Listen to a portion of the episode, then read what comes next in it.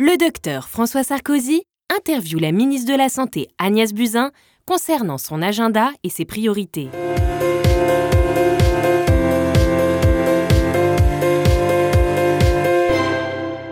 Madame la ministre, professeur Agnès Buzyn, bonjour et bienvenue sur le plateau de Tous pour la Santé.tv. Nous sommes ravis de vous avoir. Alors, votre venue a suscité beaucoup d'intérêt. Pour que vous le sachiez, plus de 1000 questions que les Français, les internautes qui nous suivent sur nos réseaux souhaitent vous poser. Je vais essayer, autant que possible, d'être leur porte-parole au fil de l'eau.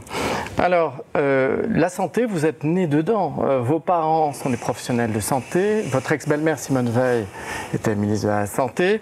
Vous avez un parcours d'excellence que tout le monde connaît. Alors, une question avant de démarrer. Est-ce que le fait d'être médecin est un atout ou au contraire une difficulté? Parce que c'est assez rare d'être médecin quand on est ministre de la Santé.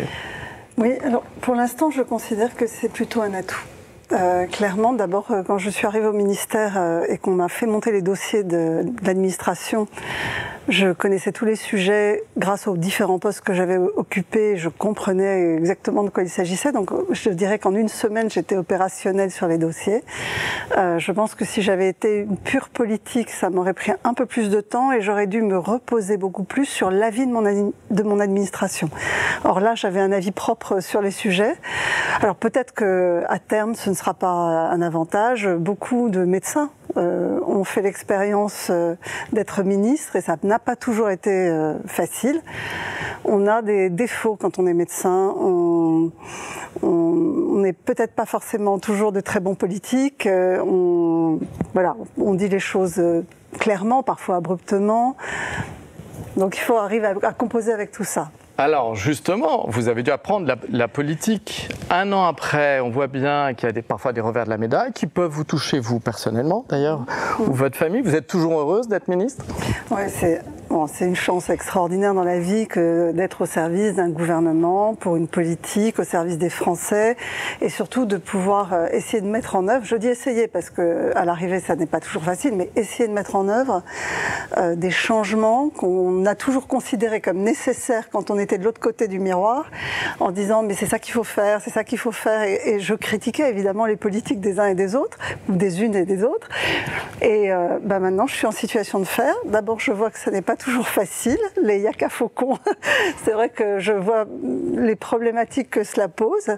Euh, mais euh, d'un autre côté, il y a des sujets sur lesquels je sais exactement dans quelle direction il faut aller et que peut-être des personnes plus politiques ne pouvaient pas apprécier comme l'apprécie un professionnel de santé. Pas forcément un médecin, mais quelqu'un qui baigne dans le, dans le système. Alors, vous avez lancé déjà pas mal de réformes, vous en avez pas mal dans votre tiroir, mais moi j'aimerais vous demander quelles sont vos trois principales priorités, celles qui vous tiennent à cœur pour transformer les choses en France? Alors, je vais rester dans le, dans le champ de la santé parce que si on parle je, de la santé. On parle de la santé, pas Tout le champ des santé. solidarités, mais dans le champ de la santé, Clairement, je veux rééquilibrer notre système de santé en faveur de plus de prévention. Mais une prévention du quotidien, une prévention faite par les professionnels, une prévention qui soit valorisée et qui prenne toute sa place dans la vie des Français comme quelque chose de naturel.